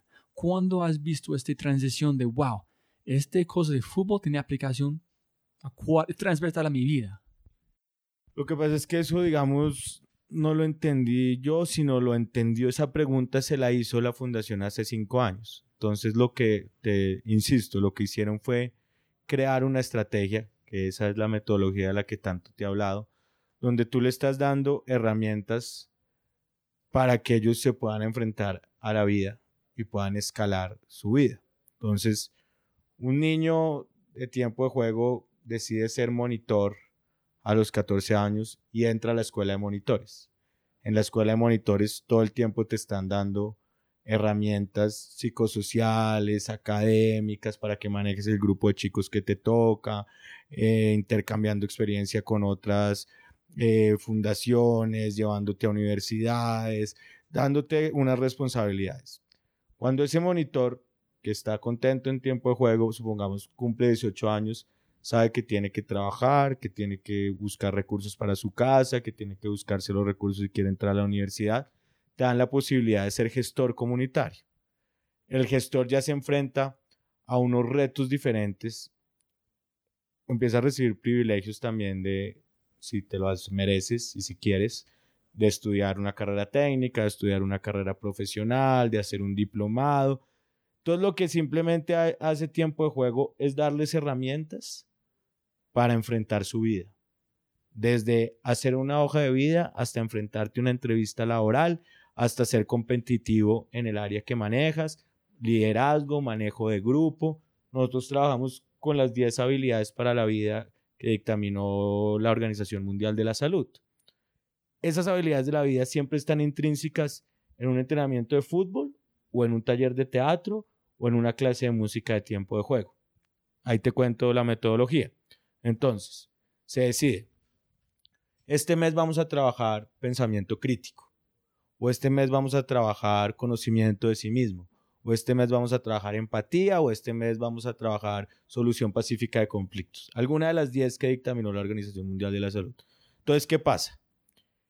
El psicólogo profesional de la fundación, el encargado de la parte psicosocial, busca a los monitores y a los gestores y les da herramientas psicosociales para trabajar eh, la habilidad para la vida de ese mes. Empatía. Entonces, digamos que este mes es empatía. El profesional de la fundación, cada, cada ATL, actividad de tiempo libre, le llamamos, tiene un profesional. Entonces, teatro tiene un profesional con bases psicosociales y herramientas. Música tiene un profesional. Y el, el profesional dice, listo, pero nosotros también los vamos a enseñar que tengan herramientas técnicas. Entonces, vas a tocar la guitarra bien, esto es lo que tú necesitas. Entonces, combinan el elemento psicosocial con el elemento técnico, bajo la habilidad para la vida. Entonces, tú llegas a una práctica y ves a los niños de música todos haciéndolo con unos zapatos que les quedan chiquitos, unos zapatos que les quedan grandes, los zapatos del profesor, otros descalzos, porque en la recomendación en la escuela de monitores, en la clase fue empatía, vamos a ponernos en los zapatos, te estoy dando un ejemplo, ¿no? Vamos a ponernos en los zapatos del otro, no sé qué.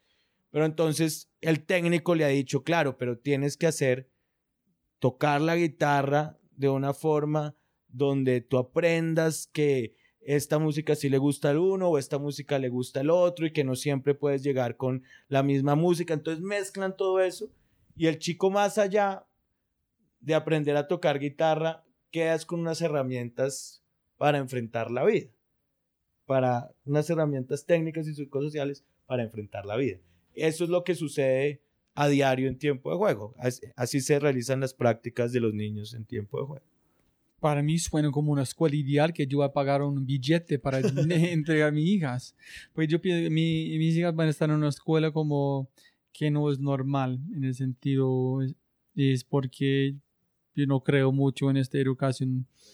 Sí, con ellos como, como si quieres hacer los estudios, es, pienso que es Finlandia, otros lugares no tienen tareas en ellos tienen la mejor educación de cualquier otro país. No creen en... Dicen, el tiempo para un niño es para armar relaciones con sus compañeros, a ser parte de comunidad, en crecer como ese. No es para estar solito en su habitación haciendo tarea. Este es al revés que necesita cuando tú eres joven. ¿no? Tienes, entonces, wow, esto es increíble. ¿Qué es creatividad para vos? Bueno, yo creo que creatividad definitivamente es, es tratar de evolucionar todo el tiempo y de encontrar eh, nuevas herramientas para enfrentar tus retos. A tiempo de juego sí que le pasa. Todo el día nos vemos enfrentados a retos donde lo único que tenemos que, buscar es creatividad y en, este idioma de, habilidades para la vida, en, en pensamiento creativo, se llama. En cuáles son las ¿Cómo me voy a dar cuenta yo de lo que tengo para utilizarlo para, para solucionar? Entonces, finalmente, para contestar la pregunta, es darse cuenta, es poder leer bien el contexto en el que vives y utilizarlo para, para progresar. Está muy bueno. Listo. Y peor, mejor consejo que has recibido. Me imagino que ya recibiste un montón. Ah, porque estás haciendo esto, es muy peligroso, ya, etcétera. Sí, sí, esas cosas. eh, Entre más le dicen a uno no se meta en ese lugar que es peligroso, más uno quiere ir allá y más sentido tiene. Pero te lo voy a cambiar por algo que fue una frase que un día me dijeron que parecía negativo y ese día sentí que, que todo esto tenía muy, mucho sentido y seguí esa frase. Fue un día eh, que estamos en una fiesta de estas que hacíamos de recaudo de tiempo de juego. Willy, William Jiménez, que es el coordinador regional, que es una de las personas de Kazuka que me ha acompañado en este proceso, dijo, eh, estaba hablando del proyecto y dijo, tengo que decir algo con el perdón de Andrés. Él me va a disculpar por decirlo, pero es tiempo de juego no es la fundación de Andrés Biesner. Tiempo de juego es la fundación de Kazuka. Ese día yo sentí que, que íbamos por el camino y que ese era el propósito. Crear algo que, que perteneciera realmente a la gente y, de, y, y- ese fue el rumbo que decidimos tomar y es que esto es una cosa que, que hace mucho además dejó de ser la fundación de Andrés Biesner y me siento orgulloso de eso. Es la fundación de la gente que, que trabaja con nosotros. Es como ayudar su- sus hijas, sus hijos crecer, ¿no? Un punto, es, es tu vida. Estoy siempre aquí para apoyarte, pero no es mi vida, no puede vivir para vos. Total, total, sí, es por ahí, total. Y antes de olvidar, qué pena volver. Una pregunta que siempre estoy tratando de entender, llega, cada vez estoy llegando un poquito más cerquita, es cuando los emprendedores llegan a obstáculos o dudas, estoy muy curioso qué hacen para superar esos. Porque la gente sí hay dudas, pero a veces con cualquier emprendedor hay dudas, un obstáculo gigante, con el momento de renunciar o seguir adelante. Yo, quiero, yo siempre quiero entender qué fue la chispa, qué fue está pasando en su mentalidad, en su alma, en su corazón, que dijo, no, yo tengo que seguir adelante. Entonces, llegaste a un punto como con tiempo de juego, donde dices, no, no puedo hacer más, pero una cosa adentro dijo, no, yo tengo que seguir adelante. ¿En cómo hiciste? Pues vista desde el emprendedor social y desde el camino que yo he recorrido, em, sí la verdad es que tiempo de juego me ha dado mucho a mí, la comunidad me ha enseñado muchísimo. O sea, yo agradezco mucho haber llegado ya, agradezco mucho la riqueza espiritual que me ha dado tiempo de juego para, para salir adelante y, y yo creo que haber entendido, logrado con la distancia que eso implica y con el respeto que eso se merece, haberme puesto en sus zapatos y lograr de entender eh, que esas pequeñas alegrías que les podíamos dar y luego más y más era algo que nos estaba eh, enriqueciendo a todos. Yo creo que eso por eso no desfallezco, porque cada triunfo de cada niño de tiempo de juego, hoy en día algunos alumnos de tiempo de juego en Europa, dando conferencias de tiempo de juego, haciendo doble titulación de su carrera. Cada vez que eso pasa, yo me lo siento mío también. Y ahí puedo entrar un poco un tema de ego o de lo que sea, porque, porque para mí la felicidad de cada participante de tiempo de juego me, la disfruto yo. Y, y de la situación también de Colombia, donde cada vez nos enfrentamos más al discurso de la paz generada desde cada uno de nosotros y de cada uno lo que uno puede aportarle a esto, también me hace eh, eh, no desfallecer. Volviendo al tema del periodismo, para uno disfrutar las cosas cotidianas de la vida que te hacen feliz, es bueno de vez en cuando recorrer el fango y la miseria y el dolor para vivirlo también. Entonces, creo que a partir de todo eso, eh, uno siempre encuentra nuevas herramientas y nuevas posibilidades para, para seguir adelante. Y nos posiblemente esté poniendo palabras en tu boca o interpretando es que yo entendí con una muchacha de Mediana Sierra que es es la intención. Y un hombre se llama Oscar Méndez, los dos haciendo cosas sociales.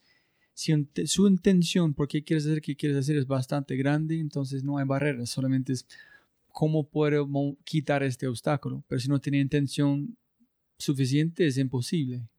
En contigo no era su obstáculo, fue de Kazuka.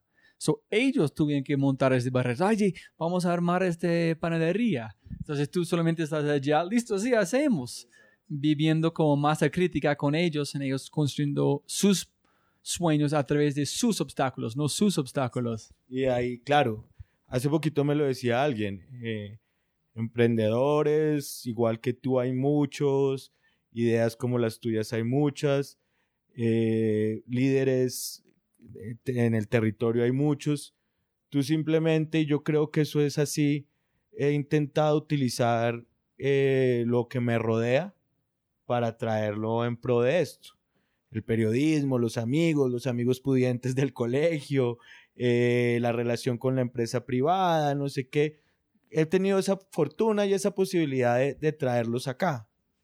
Y posiblemente ya es, es exactamente lo que dijiste sobre la creatividad, es entendiendo su ambiente y para hacer como progr- progresión con cualquier vaina. Pero primero tienes que entender qué tienes alrededor, todo es una herramienta. Total, total, sí, y hasta ahora lo pienso así, es, pero es por ahí. Súper. La cartelera enorme enfrente del Dorado. Gigante. Cualquier mensaje se puede poner allá por el mundo. ¿Qué mensaje vas a poner allá? Mientras quede el fútbol, quedan esperanzas. Ah, o sea, el excelente. Ah, ya, ya. fútbol siempre va a estar. Sie- en cualquier territorio vas a llegar y el fútbol, sea intangible o tangible, Todo el mundo. existe. Mientras quede el fútbol, quedan esperanzas. Como tú empezaste, un balón, nada más. Y a donde llego puede ser el territorio más hostil. Si hay la posibilidad de jugar fútbol, hay la posibilidad de que ese territorio deje de, de- de ser. Sí, imagina el grande, si quieres, el fútbol, un fútbol, puede ser un balón, el, la representada imagen de paz. Quizás no funcione tanto la frase porque tengo que explicarla tanto, pero metafóricamente es decir, siempre hay una posibilidad. Si- y si Sí, sí, tienes no, un, no. bal- un balón de fútbol, siem- si tienes un- una pelota de trapo, puedes transformar una comunidad. No, me encanta, como tú dices, si, si es un metáforo, cualquier cosa que tú puedes imaginar puede ser su fútbol. Pero ¿qué vas a hacer para...? Pronto no necesitas mucho dinero, no necesitas muchos estudios. Tienes un balón de trapo, hay la posibilidad de generar ahí Sí, muchas cosas. un balón de trapo, un propósito de una sonrisa, ya tienes Ya la, tienes la la- llave de, de paz. Sí, sí, sí, exactamente. ¿Qué es éxito?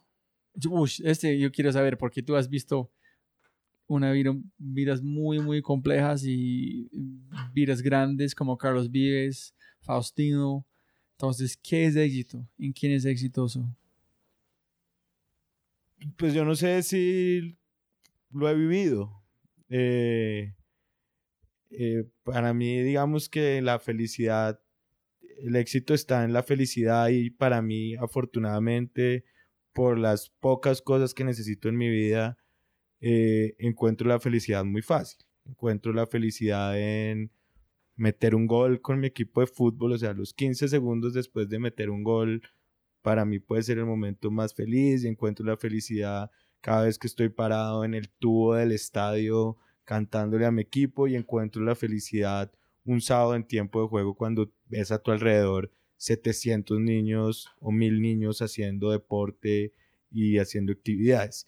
Y yo creo que si, si hay momentos de felicidad que tú puedes encontrar diariamente o cotidianamente en tu vida, ya te puedes sentir exitoso. Laboralmente, cuando veo que sale un programa mío en televisión, así no marque nada de rating y así me, me llama la persona y me diga, hey hermano, qué buen programa, ya son cosas, detalles que te hacen feliz y pues, ¿qué más éxito puedes tú necesitar? No, es, en- en- la vida es muy chistoso porque es, la gente trata de hacer la vida mucho más compleja que es. Estaba hablando con el comediante Diego Camargo. Le digo, no, tú vas mucho allá, pero cada respuesta alrededor. Pero a veces tienes que buscar a fuerza. No, yo estuve en mi bolsillo todo el tiempo. Entonces, como la fe- felicidad, la gente no, tengo que ser este. No. Felicidades en cada momento si estás presente en cualquier Eso, sentido. y eso, y eso que acabas de decir va mucho a, a mi idea de, de felicidad y de éxito, que es difícil, pero, pero pues se encuentra y es cuando logras vivir el presente, cuando logras disfrutar el presente en cada cosa que haces y eso te hace feliz. ¿Y a quién admiras? En sentidos de cosas sociales, de éxito, en ese sentido. En ese sentido. Pues sabes que en realidad O los niños, me imagino que no vamos a ver a los niños. Sí, pues hay una, hay una cosa y es que, que tiene mucho que ver con parte de lo que conversamos hoy cuando me hacías la pregunta de con lo que se encontraban los niños eh, cuando jugaban en otros lugares. Ahora parte de lo que hace tiempo de juego es transferir su metodología a otros territorios.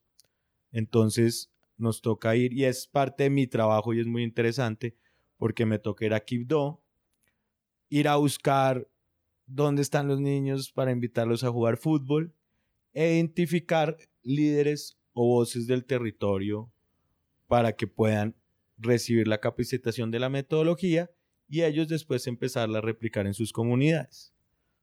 Pues en este recorrido, por ejemplo, te doy un ejemplo del perfil de, de esas personas que admiro.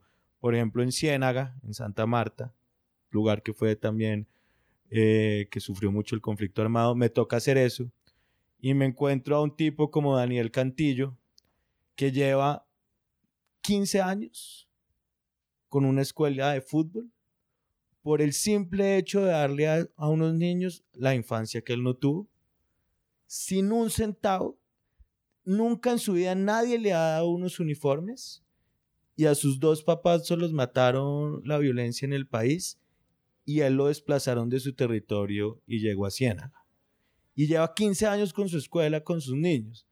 Entonces dime si ese no es el héroe verdadero y ese no es una persona que me le quito el sombrero y, y le digo, Dani, y además es muy afortunado hoy en día mi trabajo porque lo que tengo que hacer es decirle, Dani, yo te voy a dar una capacitación en una metodología, te voy a invitar a un proceso de liderazgo, vamos a conseguir juntos unos uniformes, te voy a dar las herramientas para conseguir unos balones, te vas un, me- un mes a Kazuka a hacer una inmersión en todas las actividades para que me digas qué te sirve en Ciénaga, te voy a acompañar un año.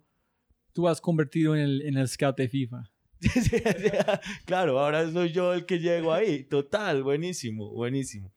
Entonces yo creo que esos son los héroes que realmente, pues me, yo me les, quito el sombrero. Admiro eh, artistas, admiro futbolistas que han logrado eh, llegar a otras realidades, admiro otras personas de diferentes áreas mucho, pero el que me hace pensar y me quedo como y me hace salcar una lágrima cuando me está contando su historia es un Daniel Cantillo.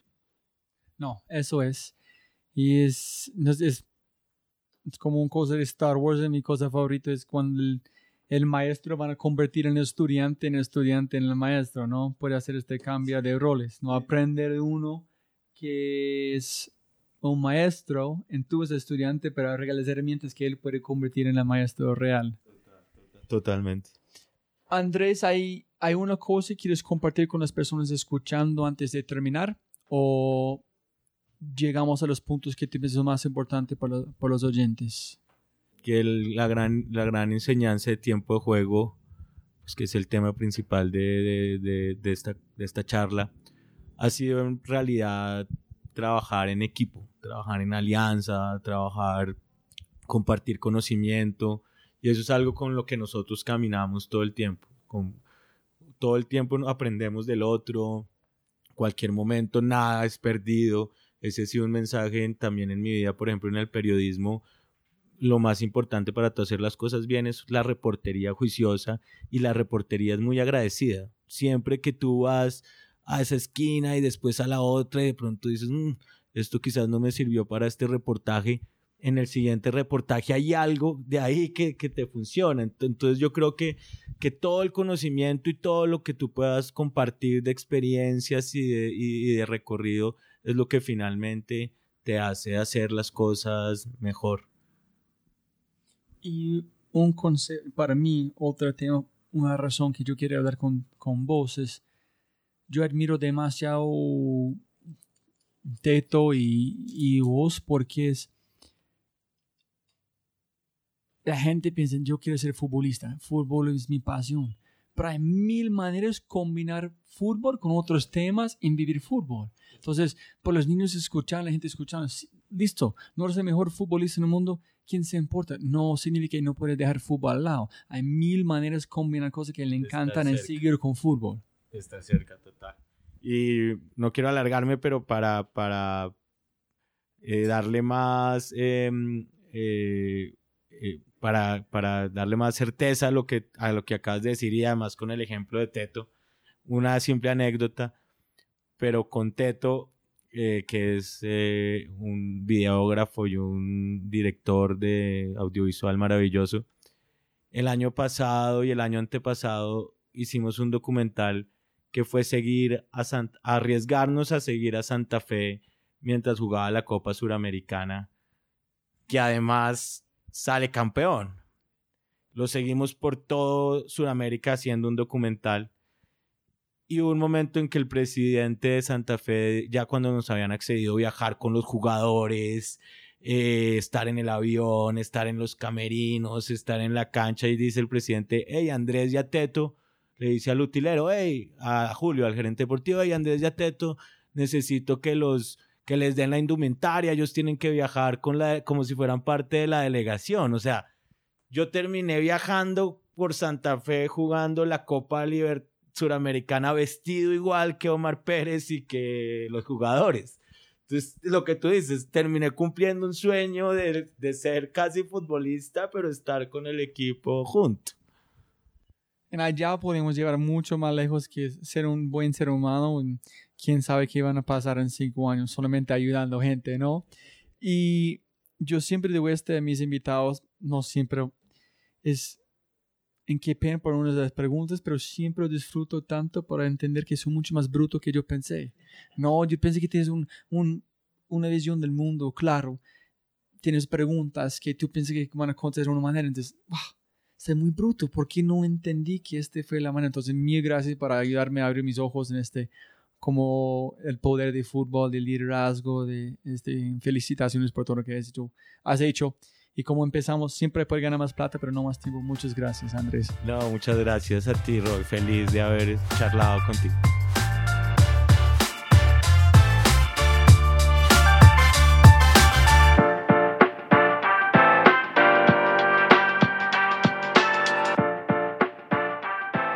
Qué episodio tan bacano, ¿no? Uf, aprendí un montón con Andrés. Pero, oyentes, por favor, sí, les gustó este episodio, dejo un comentario en Facebook, Instagram, Twitter, o mejor iTunes diciendo gracias Andrés, gracias por este bomba de conocimiento y compartir su tiempo con Robin para nosotros, por favor. O si no les gustó, qué pena, castíguenme como siempre, pero mejor hablar de no hablar. Gracias.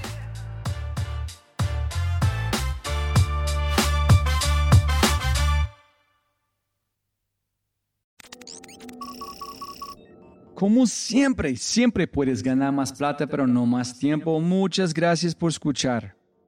Antes de terminar, unas cosas importantes para preguntar y mencionar. Número uno, deja una calificación Spotify. Ya, ya, déjala. Literalmente toma segundos y como yo mencioné, el impacto es enorme. Además, estarás garantizado de sentirte increíble el resto del día. También estamos produciendo todo el contenido en YouTube. El canal es espectacular. Tengo mi newsletter Conejo Blanco, las notas del podcast y los enlaces, las transcripciones. Nuestro otro podcast, Matamos Preguntas, escúchalo. Y más se puede encontrar en thefryshow.com. Y si quieres enviarme un mensaje o patrocinar el podcast, puedes enviarme un mensaje usando cualquiera de mis redes sociales con mi nombre a Robbie J. Fry. Gracias, abrazo grande y sigue escuchando.